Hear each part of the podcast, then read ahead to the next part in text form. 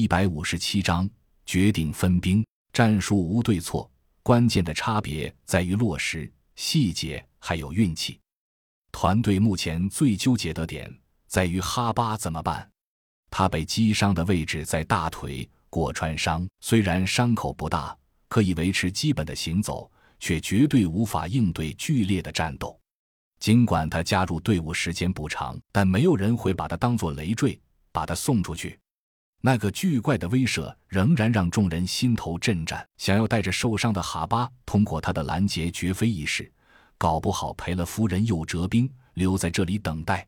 在这危机四伏的地方，一个伤员独自等待，绝不是一个理性的选择。留下人照顾他。目前团队一共六个人，除了哈巴就剩五人，已经是最低战斗力保障了。再次非战斗减员是不可接受的。此时最需要的是哈巴自己的决断。思考一阵子之后，哈巴做出的决定：他要随大团队一起走。虽然危险，但是这样却是生存概率最高的办法。如果遇到无法回避的情况，那就是命了。于是就这么决定了。见哈巴表露了决心，穆义成在洛奇的示意下拿出了一支试管，淡淡的青色液体在试管中微微荡漾。闪烁着摄人的光辉。这是研究所最新的成果，疗伤圣药。当然，代价还是有的，仍然是寿命，但副作用比以前的款式小得多。穆义成显然知道甄孝阳他们在 YC 时的战斗经历，也知道当时的研究进度，才说出这些话来。哈巴是在保护伞卖过命的选手，一听之下自然是完全了然。他脸上表情几番闪烁，却没有立即伸手去接。他是知道的，这样的东西在这个环境里无异于多一次续命的机会。如果不是拿给他哈巴罗夫斯克，用给其他任何一个人，对团队而言效益都更好。此时他们能拿出来，已经表现出极大的诚意和认可。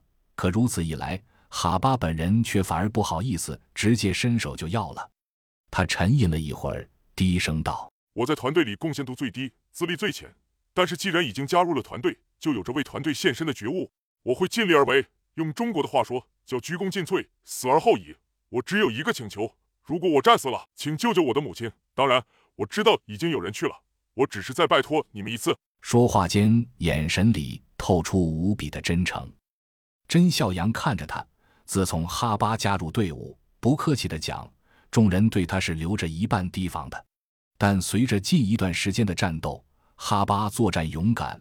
素质过硬，体现出极高的团队素养，已然慢慢打动了周围的人。所以，其实，在甄小阳心中，这支药剂应该给他，但一直等到他表露心迹，其实也是给了他进一步融入团队的机会。